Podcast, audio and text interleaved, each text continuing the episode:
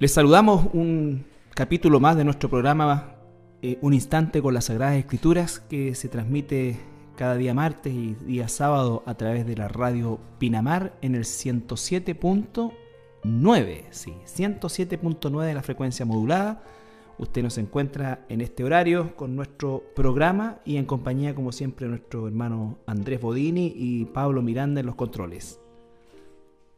Así es. ¿Cómo estás, Andrés? Muy bien, muchas gracias, Pastor. Muy agradecido de, de estar en una instancia más escudriñando el Evangelio de Mateo. Así es. Hemos avanzado en este Evangelio a paso cansino, pero la idea justamente es que podamos nosotros tratar de, de hacer un estudio sistemático de este Evangelio. Y ya nos encontramos en el capítulo 9. 9. Versículos 35 al 38. Son los Hoy últimos. terminamos el capítulo 9. Exactamente, son los últimos versículos del capítulo 9, cuyo título es La mies es mucha. Bien, vamos a leer capítulo 9, versículo 35 al 38.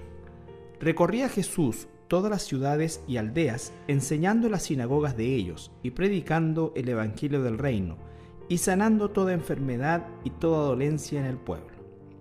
Y al ver las multitudes, tuvo compasión de ellas, porque estaban desamparadas y dispersas como ovejas que no tienen pastor. Entonces dijo a sus discípulos, A la verdad, la mies es mucha, mas los obreros pocos. Rogad pues al Señor de la mies que envíe obreros a su mies. Bueno, aquí Jesús comienza a, a dirigirse a sus discípulos, ¿no es cierto? Específicamente, y en este recorrido que hizo Jesús a pie, por supuesto, a través de toda la Galilea y gran parte de lo que es la tierra de Israel, eh, y él se va dando cuenta de la necesidad de la gente. No solamente Jesús está mirando la necesidad física, que era obvia seguramente, sino que por sobre todas las cosas estaba mirando la, la necesidad espiritual de la nación de Israel o de los, de los israelitas que se encontraban eh, bajo una, un régimen eh, romano esclavizante, pero más que eso se encontraban bajo un régimen religioso esclavizante de sus propios compatriotas, eh, que eran la secta de los, de los fariseos, ¿no es cierto? Que realmente, como nos dice muchas veces la escritura, que colocaban cargas sobre la gente que ni ellas mismas podían llevar. Entonces había una necesidad, Jesús veía esa necesidad. No nos olvidemos que todo el capítulo 9 eh, nos muestra el quehacer de Jesús, como Él por misericordia y por compasión eh, sanó a muchos enfermos.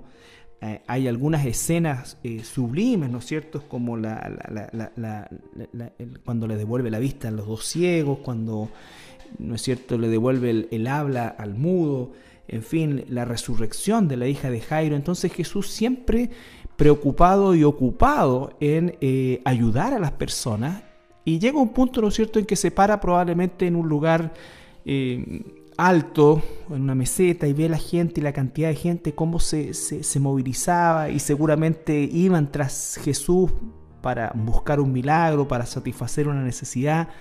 Y él le dice a sus discípulos, ¿no es cierto? Y le, expresa con, con tristeza eh, el hecho de, de, ver tan desamparado a su pueblo. Un poco como, como compasivo, por así decir, una compasión que le nace de, de ver esa situación. Ahora, previamente en, en, en el versículo 35 dice que Jesús, recorriendo todas estas ciudades y aldeas, enseñaba en las sinagogas y predicaba el Evangelio del Reino. Y eso es súper importante que nosotros tengamos claro cuál es la diferencia entre estas dos actividades que hacía Jesús en las ciudades y en las sinagogas. Por ejemplo, el sermón, el sermón del monte, digamos, en realidad es más bien una, una enseñanza más que una, una predicación del Evangelio del Reino, porque incluso cuando podemos leer en Mateo 7, 28 y 29 dice, y cuando terminó Jesús estas palabras, la gente se admiraba de su doctrina porque les enseñaba como quien tiene autoridad y no como los escribas. Entonces hay, hay dos cosas. Una cosa es predicar el Evangelio y otra cosa es enseñar sobre el Evangelio, sobre la doctrina que aparece en la Biblia, Antiguo Testamento y, y Nuevo Testamento.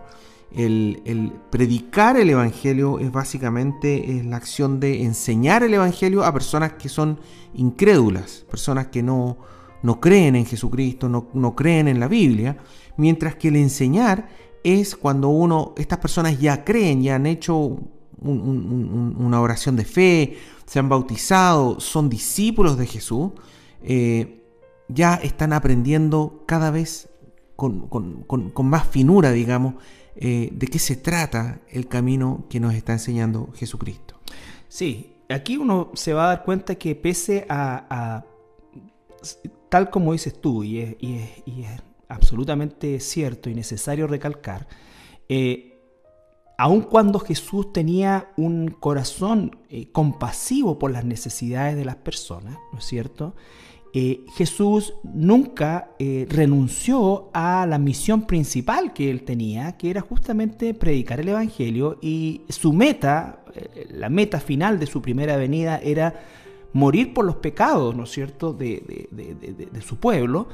y Jesús, ¿no es cierto?, no deja de hacerlo. Y tal como decías tú en función del de el, capítulo 7 de Mateo, que, que, lo analizamos, ¿no es cierto?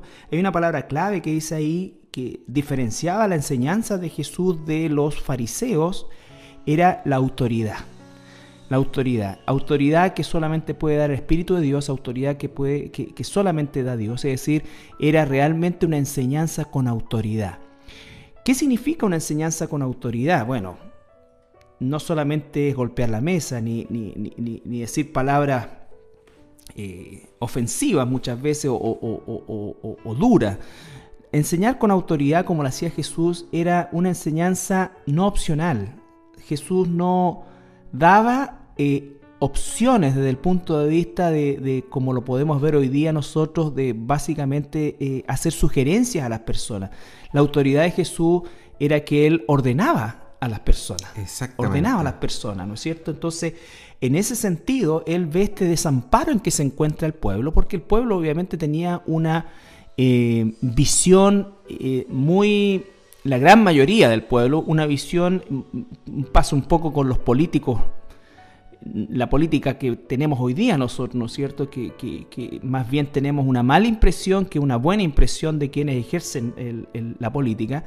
Eh, el pueblo de Israel tenía una visión muy similar de sus líderes religiosos que se enriquecían, ¿no es cierto? Y que de alguna manera tenían una, eran, pertenecían a una casta muy, muy pequeña en relación a la cantidad de la población que se beneficiaba de, esta, de esta esclavitud romana. ¿No es cierto? Y, obviamente eso eh, generaba que la credibilidad eh, a la hora de transmitir la enseñanza bíblica, eh, la enseñanza espiritual, esta resultara sin ningún tipo de, de autoridad. Entonces Jesús en ese sentido también viene a llenar un inmenso vacío que de la gente de su tiempo. Eh, obviamente, finalmente Jesús igual eh, termina en la cruz y, abandonado por todos, pero cuando estamos viendo el impacto de su ministerio, eh, es el hecho justamente de que él predicaba en las sinagogas, él estaba enseñando a la gente, él estaba sanando a las personas, él estaba ocupándose de las necesidades de las personas, pero también estaba sobre todas las cosas enseñando y predicando el Evangelio del reino. Y aquí hay algo que también yo quisiera destacar, que pese a todo el bien que Jesús hizo, eh, y pese al, al, corazón que Jesús manifestó ante la necesidad de las personas, eh, el, propósito de la venida de Jesús no era ni siquiera terminar con la pobreza, ¿no? Jesús no traía una carpeta o una agenda social, por así decirlo, ¿no es cierto? Eh, sino que su agenda estaba marcada por la cruz y en definitiva todo lo que hizo fue, entre comillas, podríamos decir, nosotros sabemos que hay un plan perfecto, ¿no es cierto? Pero entre comillas, circunstancial dentro de su camino central que era la cruz. Y en ese proceso él ejecutaba la predicación del Evangelio y obviamente, ¿no es cierto?, eh, la, enseñanza a sus discípulos más cercanos. Más cercanos, que, digamos, eh, les, explicaba de alguna manera el, detalle de lo que ellos veían, porque probablemente ellos veían mucha gente eh, con necesidad, pero cuando Jesús Mm. habla y dice como oveja sin pastor, se está refiriendo efectivamente a un plano espiritual, Claro. a un desamparo espiritual, ¿no es cierto? Toda la analogía que Jesús usa en relación a la oveja y al pastor está centrada en el tema de la alimentación espiritual, de la dirección espiritual, de, de- de- de- de, digamos, de la cobertura que un pastor espiritualmente hace por su, por su rebaño. Ahora, es muy importante recalcar este tema de, de la diferencia entre predicar el Evangelio y enseñar, porque nosotros podemos ver, por ejemplo, en el libro de Hechos capítulo 2, lo que se conoce también como el primer discurso de Pedro, vemos que Pedro primero predica el Evangelio y luego los, los judíos, digamos, dice que se compungieron de corazón y luego eh, eh, Pedro los, los- lo hacen la, profesión de fe, los bautiza, dice en ese día aproximadamente 3.000, pero finalmente en eh, los versículos 41 y 42 dice, así que los que recibieron su palabra fueron bautizados y se añadieron aquel día como 3.000 personas y perseveraban en la doctrina de los apóstoles, en la comunión unos con otros, en el partimiento del pan y en las oraciones. Es decir, continuaban en la enseñanza, en el aprendizaje. Y luego el apóstol Pablo, uno de los requisitos que, que- él menciona, digamos, eh, que deben tener los, los pastores, obispos o ancianos, digamos, es que deben ser aptos para enseñar. Entonces, ¿qué es lo que pasa? Que hoy en día hay muchas iglesias que mezclan estas dos cosas. El, el predicar el Evangelio y el enseñar. Es decir, el predicar el Evangelio es principalmente para las personas que no conocen al Señor. Y, y- y el enseñar es para aquellos que sí son cristianos. Y muchas iglesias, digamos, dejan de lado, principalmente, lo, que yo he visto, el enseñar. Y se quedan con el tema de predicar el Evangelio, siendo que los hijos de Dios, lo que necesitan, digamos, eh, de su pastor, de su obispo, de su anciano, ¿cierto? Es pasto, como dice, apacentar la grey, es decir, alimentar la grey espiritualmente, y eso consiste en el seguir aprendiendo. Lo que, lo que, lo que se debe hacer en toda iglesia es principalmente seguir estudiando el Evangelio, seguir estudiando el Antiguo Testamento, Nuevo Testamento, ir eh, trabajando en eso y al mismo tiempo irse santificando. Es, es un proceso de aprendizaje, pero hay iglesias que de repente se quedan pegadas, por así decir, en el tema de, del predicar el Evangelio y predicar el Evangelio a personas que ya son cristianas, digamos. Sí, yo creo que eh, eh, efectivamente eh, lo que tú dices en el contexto de- de- de- del uso de las palabras y del uso de las acciones es absolutamente válido. Y creo que de alguna manera cuando nosotros hacemos la diferencia, ¿no es cierto? Nos referimos al hecho de que el llamado al arrepentimiento eh, para salvación eh, estaría, dijéramos nosotros, la base de la enseñanza del, del- del Evangelio, porque normalmente Jesús predicaba el Evangelio a las multitudes, pero le enseñaba a sus discípulos en función, eh, cuando él dejó las parábolas, cuando en fin, Claro. era, la enseñanza era, era relativamente, o bastante, mejor dicho, reservada. Eh, sin embargo, hoy día, Andrés, yo creo que hay algo que, que quizás nosotros obviamos, eh, y es el hecho de que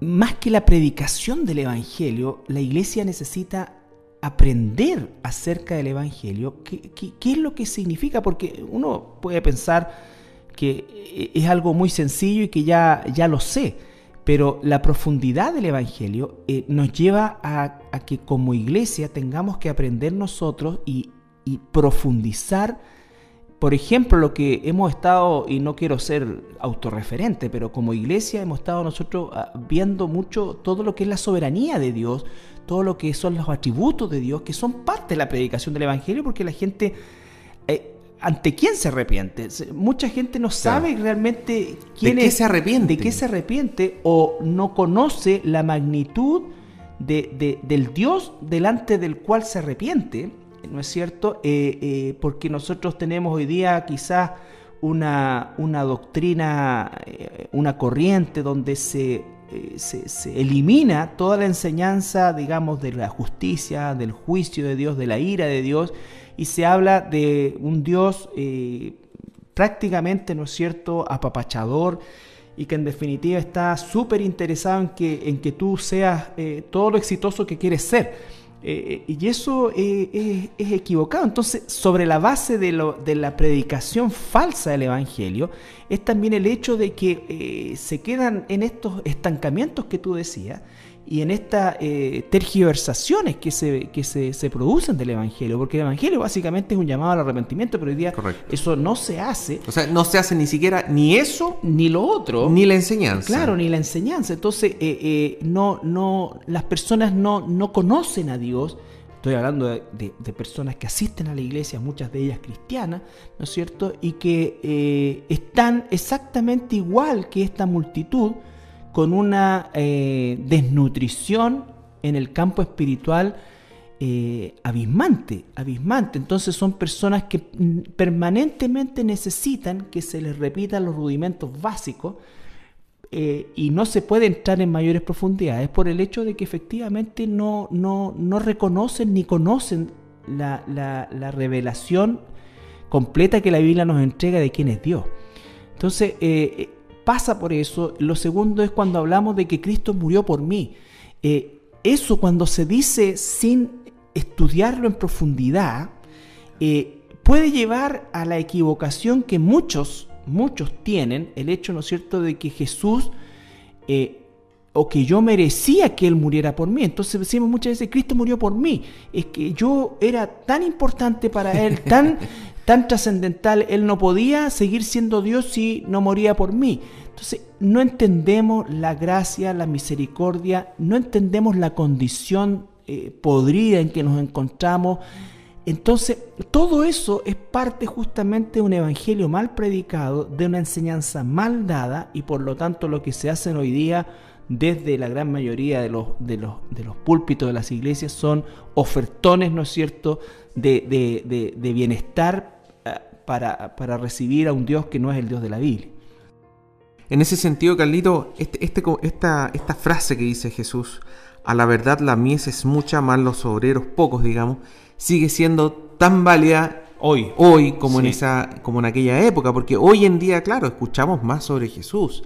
Hay, hay copias de Biblias por todos lados, gracias a, Dios, digamos, en nuestro país eh, se nos permite hablar de Dios, hablar de la palabra eh, públicamente, digamos, pero desgraciadamente hay, mucha ignorancia, como, como, mencionabas tú, digamos. Desgraciadamente la, la, mies sigue siendo mucha. De hecho, yo pienso que si hoy día nosotros miramos a la población, no estoy hablando de la gente no cristiana, estoy hablando si pudiésemos mirar dentro de las iglesias que existen en nuestro país, yo creo que también con congoja nosotros diríamos, que la mies es mucha y los obreros siguen siendo pocos. Estoy hablando de la mies, ¿no es cierto? Que es en definitiva lo que aquí está diciendo el Señor, eh, o, la relación que hace, ¿no es cierto?, a todo lo que es cosechable. Claro. A todo lo que es cosechable. Espiritualmente. Espiritualmente hablando. Hablando, sí. Fíjate que... Porque la gente vive, eh, eh, realmente mm. hay, una, hay una ignorancia gigantesca.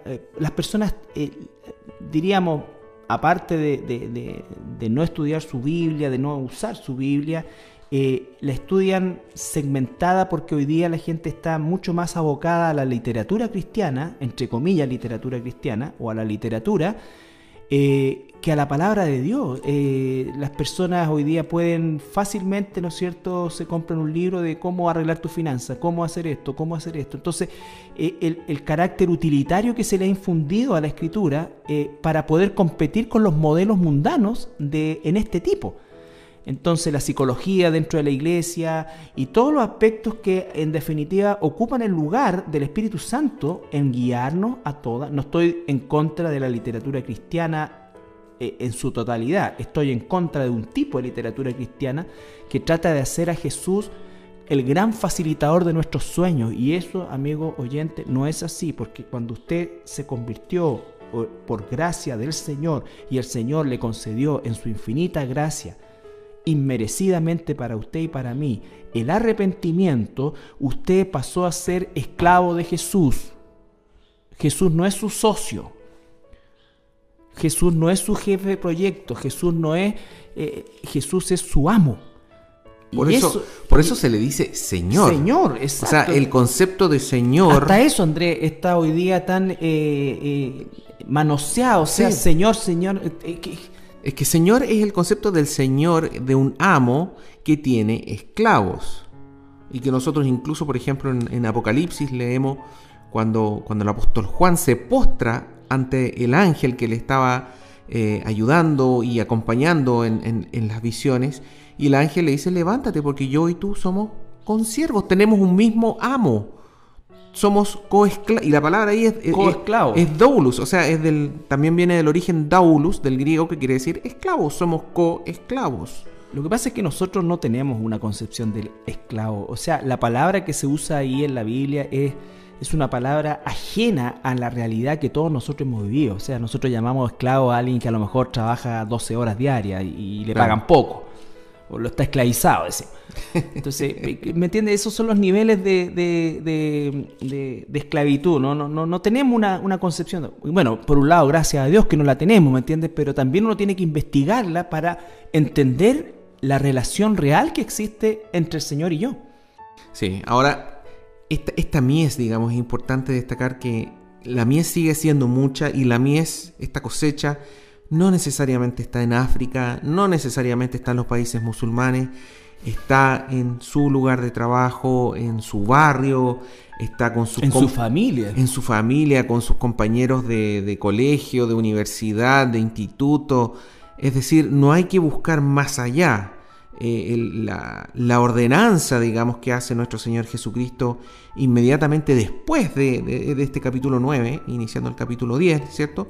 Nosotros vemos que Él manda a sus apóstoles, manda a eh, ver, a trabajar con esta mies, digamos, a hacer la cosecha. Mm. Entonces, ese también es un mandato para nosotros. No nos debemos quedar solamente con, sí, en realidad hay mucha necesidad de Dios en Chile, en mi barrio, en mi trabajo, sino que si se dan las oportunidades, yo tengo que parar e ir tal cual como el Señor mandó a sus apóstoles. Vamos a ir a una pausa musical y continuamos con, con este estudio. Bueno, ya estamos de regreso después de nuestra pausa musical y estamos finalizando el capítulo 9, ¿no es cierto? Con este, estos versículos, estos cuatro versículos que reflejan el corazón de Jesús, la visión de Jesús acerca de las personas, ¿no es cierto? Y también la obra de Jesús, que eh, muchas veces se, centra eh, en, lo que hizo, ¿no es cierto?, físicamente, que fue portentoso, pero y un énfasis desmedido que otra vez, y, no es un sentido de, criticar por criticar, sino que es, solamente hacer un análisis una autocrítica en la cual nos incluimos nosotros, no no nos excluimos, pero una autocrítica como, como, como, iglesia en general en nuestro país, hoy día hay un énfasis marcado, podríamos decir nosotros, en todo lo que son los, los versículos anteriores del capítulo 9, pero no hay un énfasis similar siquiera o equitativamente eh, igual a el que nos muestra el versículo 35, que es justamente esta enseñanza, esta predicación, este, este dolor sincero, por eh, las almas eh, perdidas, por las almas perdidas. Y la falta de capacitación que también tiene nuestro, nuestra gente en relación a poder realmente compartir el Evangelio de Jesucristo, eh, la, la, convicción de este llamado al arrepentimiento. Eh, a las personas y para que, las, para que el pueblo de Dios esté convencido de llamar al arrepentimiento a sus familiares, compañeros de trabajo o a quienes el Señor ponga en sus vidas, tiene que venir justamente la convicción de conocer y saber qué es lo que significa el arrepentimiento, qué es lo que significa la salvación, qué es lo que realmente hizo Jesús en la cruz del Calvario, cuál era realmente nuestra condición delante de Dios, cuál era nuestro destino, de qué nos salvó el Señor eh, entonces son tantas cosas que tienen que ver efectivamente con este concepto del Evangelio. de predicar el Evangelio. Predicar el Evangelio. Eh, eh, yo recuerdo una historia que, que, leí en un libro muy antiguo que hablaba, ¿no es cierto?, de que un, pastor, que el, pastor que escribía, que ni siquiera recuerdo es porque la historia me quedó marcada, es, es una escena del siglo XVIII en realidad, en Inglaterra y llevan a un tipo que, estaba condenado, ¿no es cierto?, a la, a la horca, por homicidio y por otras cosas. Y bueno, y este hombre tuvo la asistencia de este pastor más o menos durante un periodo de un mes, ya antes de su ejecución. Desde que salió su sentencia hasta su ejecución, fue asistido por este, por este pastor que le predicó el Evangelio, le habló de Jesús, le habló de todo eso. Y eh, este hombre, antes de pasar, digamos, a la horca, la verdad que no dice si se convirtió o no, pues lo único que le dice es, eh, le pregunta el, imputado, diríamos, ¿no es cierto?, al pastor le dice, ¿usted realmente cree esto? Todo lo que me ha dicho. Y el pastor le dijo, pero por supuesto. Entonces dijo, si yo hubiese sabido esto y hubiese realmente creído esto, ¿no es cierto? Yo habría recorrido todo Londres de rodillas, aunque hubiese estado lleno de vidrio, pidiéndole a la gente que se arrepintiera, rogándole a la gente que se arrepintiera.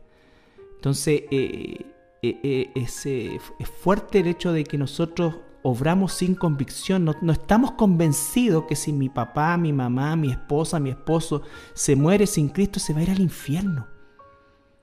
¿Entiendes? Entonces, ese, esa es una cosa que, que, nosotros vemos tan a la ligera.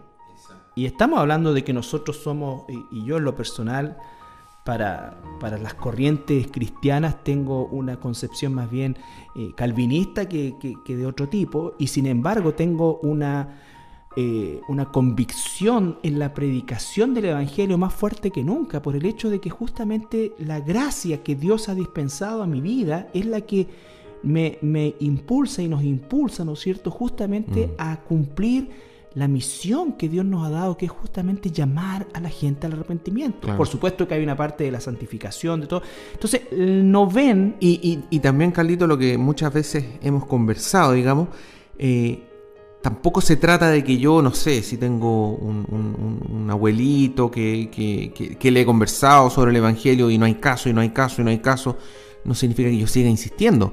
Lo que, lo que estás hablando tú, por lo que yo te entiendo, es, cuando yo me quedo callado. Eso. Y no le hablo a una persona que nunca ha escuchado el Evangelio, digamos. Y más aún, más aún, André, eh, el hecho de ser indiferente. Eh, eh, yo creo que ahí hay un, tema, porque el ejemplo que colocas tú puede ser que la persona tiene vergüenza, no se siente preparada, en fin, como suele suceder cuando dice, pucha, es que yo no sé qué decir, yo no sé qué, y si me preguntan esto, si me preguntan de la evolución, o si me preguntan de esto, ¿me entiendes? Pero a lo que voy yo es la indiferencia en que las personas que vienen a las iglesias o que se llaman cristianos tienen porque se han autoconvencido que casi Dios no va a mandar a nadie al infierno, porque es tan amoroso, es tan, tan seco, ¿no es cierto?, tan buena persona, que estas personas creen que realmente Dios no va a castigar a nadie. Y, y el juicio de Dios se acerca a paso agigantado y, no puede haber indiferencia en nosotros. Entonces la capacitación de la iglesia tiene que ir en función de que la iglesia entienda realmente qué es lo que hizo Dios por nosotros y entienda en qué debemos concentrar nosotros y cuál es nuestro sistema de prioridades. Jesús ve y dice, la mies es mucha. Pídale al, al dueño de la mies, que es el Señor, nuestro Dios, por supuesto, que mande más obreros, porque no hay mucho y nunca van a haber muchos. Y siempre van a faltar. Siempre van a faltar. Siempre van a faltar. Pero el hecho de que nosotros sepamos que van a faltar no nos, no, nos, no, no es sinónimo de que no pidamos. Eh, entonces son esas típicas supuestas dicotomías que pasan con Jesús, ¿no es cierto? Eh, la mies es mucha, los obreros son pocos. Piden al, al, al, dueño de la mies que mande más obreros pero siempre sabemos que van a ser pocos y siempre sabemos que el camino va a ser estrecho y siempre sabemos que Él elige y, siempre sabemos todo eso. Pero y que, ninguno se va a perder. Y que ninguno se va a perder de los que Él ha elegido, de los que Él ha tomado. Pero Él nos da un mandato porque Él está cambiando nuestra forma de pensar, nuestra forma de vivir, nuestra forma de sentir, nuestro sistema de prioridades. Cada vez que yo le predico el Evangelio a alguien, el Señor está trabajando en mí también, digamos. No es solamente la persona que está escuchando el Evangelio, sino que el Señor trabaja en uno cuando uno predica el Evangelio. Por eso es que yo no consigo, eh, o sea, creo que es válida la, la, la, pregunta y la duda cuando uno entiende que la elección es parte de la soberanía de Dios. Y, uno puede pensar, y de hecho uno lo piensa, bueno, si la elección es, es, soberana, hecha por Dios, eh, ¿de qué sirve que yo evangelice, vaya o, o, diga o viva, ¿no es cierto? Para, evangelizar. y la pregunta no, no debe ser esa, sino que la, real disposición o, la real posición que nosotros debemos adquirir es exactamente obedecer, porque sabemos eso y porque reconocemos lo inmerecido de nuestra condición y el, y el regalo maravilloso que Dios nos ha dado es que tenemos que cuadrarnos con obediencia a lo que Dios diga, aunque no nos parezca lógico a nuestra mente. A la de Dios sí es. Y más todo lo que hemos hablado antes de que somos esclavos de Cristo. Él es nuestro Señor. Y que esclavo escucha la orden de su Señor, de su amo, como una sugerencia. Es su orden. Eh, eh, eh, es, increíble, es increíble. Y uno cuando escucha a cristianos, cristianos o personas que se, que se llaman cristianos y cuestionan la, las ordenanzas de Dios, cuestionan el pensamiento de Dios o la revelación de Dios, no, no puede ser, Dios no puede hacer esto. Dios no puede hacer esto, no. Mm. ¿Ya? Entonces, Dios no puede, no pudo matar 70.000 personas porque fueron desobedientes. Bueno, vamos a pasar al capítulo 10 que se titula Elección de los doce apóstoles. Dice, entonces llamando a sus doce discípulos, interesante ahí, los nombra discípulos primero, les dio autoridad sobre los espíritus inmundos para que los echasen fuera y para sanar toda enfermedad y toda dolencia. Los nombres de los doce apóstoles son estos. Primero Simón, llamado Pedro, y Andrés su hermano, Jacobo, hijo de Zebedeo, y Juan su hermano, Felipe, Bartolomé, Tomás, Mateo el publicano, Jacobo, hijo de Alfeo, Leveo, por sobrenombre Tadeo, Simón el cananista y Judas Iscariote, el que también le entregó. Bueno, lo primero que podemos leer, ¿cierto? Es que Mateo usa la palabra discípulos y apóstoles como si fueran prácticamente sinónimos, ¿cierto? Porque dice, entonces llamando a sus doce discípulos, y después dice los nombres de los doce apóstoles.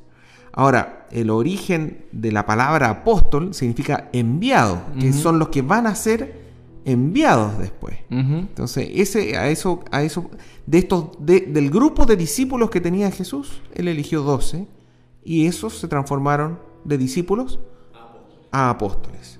Y dice que él mismo los comisiona para que hagan todo lo que, lo que, lo que hicieron y él mismo le da facultades especiales y poderes especiales, podríamos decir, que obviamente eh, cumplieron un propósito en, todo lo que fue eh, la iglesia primitiva en términos generales, no solamente en esta primera fase, que es una fase, diríamos nosotros, eh, previa a, la venida del Espíritu Santo y en donde definitivamente ellos cumplieron su labor apostólica. Como, como apóstoles propiamente tal, pero en esta fase la palabra apóstol que se usa se usa solamente con el, eh, con el sentido de que son enviados, no como, un, no como una nominación o como un título ya. Título, claro. Ahora, otra cosa interesante es que básicamente eh, estos, estos apóstoles eh, se menciona, así como estamos leyendo en Mateo 10, 1 al 4, también aparecen en Lucas capítulo 6 y también en Mateo capítulo 3 y también nuevamente después en, el libro de los Hechos. Lo que, lo que llama la atención es que básicamente son tres grupos de cuatro apóstoles. Los primeros cuatro siempre son Simón Pedro, ¿cierto? Andrés, que era el hermano de Simón Pedro, Jacobo y Juan, ambos son hijos de Zebedeo. Esos son como los más conocidos, sabemos más cosas sobre ellos, ¿cierto? Después hay otro grupo que es menos conocido, que es el de Felipe, Bartolomé, Tomás y Mateo el publicano. Mateo el publicano es el autor del Evangelio de Mateo, correcto. Y finalmente tenemos el grupo de Jacobo, hijo de Alfeo, Leveo, por sobrenombre Tadeo, Simón, que es el cananista, y Judas Iscariote, que en todos los listados aparece al final, excepto el del libro de los Hechos que no lo menciona porque ya habría muerto, digamos. Entonces están esos tres grupos, por así decir. Ahora, de, este primer grupo hay, un, subgrupo, por así decir, que es eh, Simón Pedro, Jacobo y Juan, que podríamos decir que es como el círculo cercano de Jesús, porque nosotros podemos leer, por ejemplo, cuando entró Jesús a la casa de Jairo a, resucitar a su, a su hija, digamos, los apóstoles que entraron fueron Pedro, Jacobo y Juan. En Mateo 26, cuando Jesús llega al Getsemaní, ¿cierto? Aparta al mismo grupo, Pedro, Jacobo y Juan, para que oren por él. Y finalmente en la transfiguración, nuevamente Jesús lleva consigo a estos tres apóstoles, Pedro, Jacobo y Juan. Ese es un grupo íntimo, íntimo exactamente. Estaba, eh, estaba la multitud, ¿no es cierto? sus, eh, sus, eh, sus amigos, como tenemos el ejemplo de personas como Lázaro, Marta, María, sus, sus cercanos y dentro de sus apóstoles.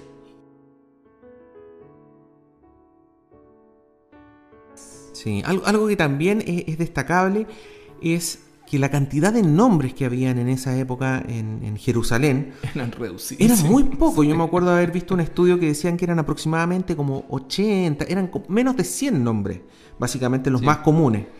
Es que se diferenciaban por, por, por familias, por, por, por, una especie como de clanes también. Y nosotros lo podemos ver, digamos, cuando, cuando se nombran a las personas. Por ejemplo, en el caso de, de, Jacobo, dice Jacobo hijo de Zebedeo, o sea, muchas veces se utilizaba el nombre hijo de, hermano de, ¿cierto? Eh, o a veces por el origen de dónde provenían. En el caso de... Eh, ben es hijo. En el caso de Marco, capítulo 3. En el caso de Marcos capítulo 3, por ejemplo, habla de Simón el cananista, ¿cierto? Que suponía que venía de Canaán. Eh, Judas Iscariote se suponía que venía de, una, de una ciudad eh, que era de Judá. El resto de los discípulos parece... Esas ciudades, yo pasamos por ahí nosotros, Iscarión, ah, no me acuerdo de este dato, pero sí, está geográficamente, era, del, era de la localidad donde era. Claro, pero era de Judá, digamos, era del sur, mientras que el resto al parecer eran galileos, eran galileos, sí. Entonces es súper interesante ver cómo en estos tres evangelios, digamos, ah, hay pequeñas diferencias, por ejemplo, en el caso de Leveo, de sobrenombre Tadeo, Tadeo ¿cierto? En, en, Lucas 6 se le dice que es Judas, hermano de Jacobo. Entonces, eh, su nombre tiene tres nombres, digamos. O sea, es Leveo, también Tadeo, Tadeo y también es Judas. Y era hermano de el Jacobo que, era, que era hijo de Alfeo, correcto. Entonces, ahí uno empieza a ver un poco las, relaciones que hay entre eh, los diferentes discípulos y los, apóstoles, digamos, eh, de Jesús.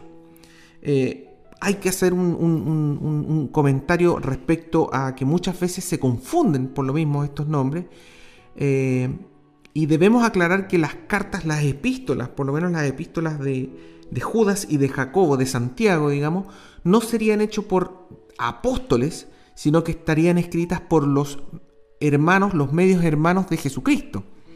Ambas epístolas parten y cuando se presentan, ¿cierto? Ellos no se presentan como apóstoles, son los medios hermanos de Jesucristo. Entonces, exactamente, pero uno se confunde con, con, tanto nombre que hay. Pero es, interesante eso y, y en general en general, eh, en Medio Oriente la cantidad de nombres sigue siendo eh, reducida. Por ejemplo, en el lado árabe tú tienes que gran de, la gente de los varones se llama Mohamed. Mohamed.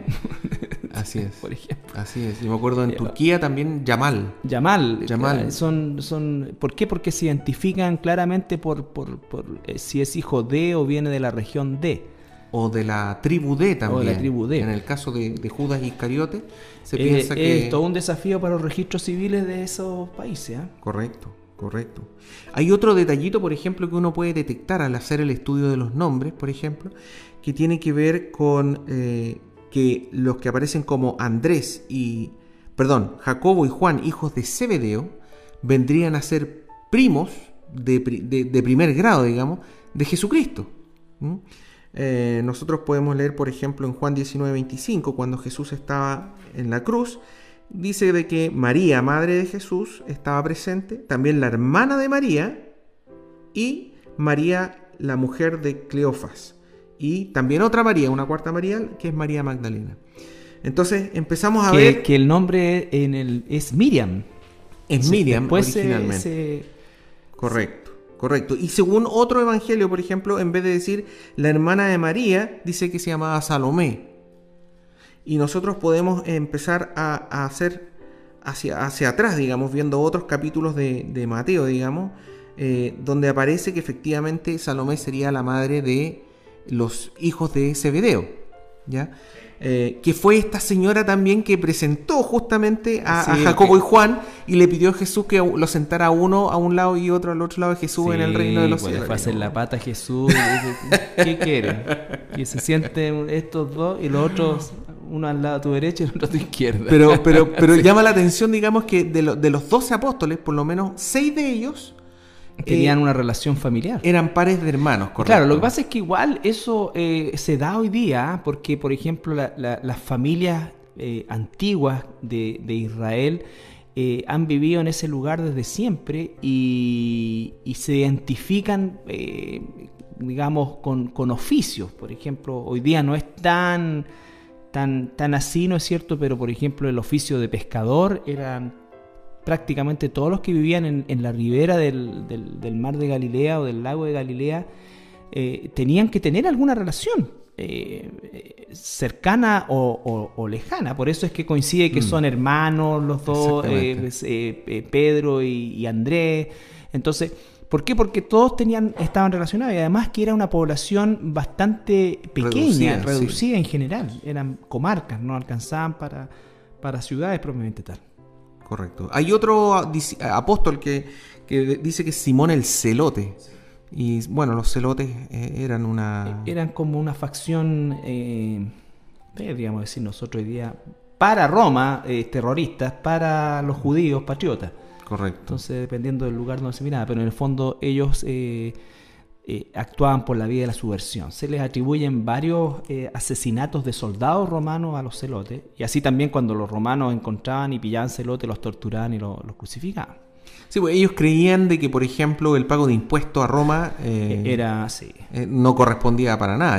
bueno, la rebelión del año 66, que va a desembocar posteriormente en la destrucción de, Jerusalén, del templo, es iniciada por los celotes, pues, el famoso Juan Hircano, eh, que es, eh, era el líder de, los, de los celotes.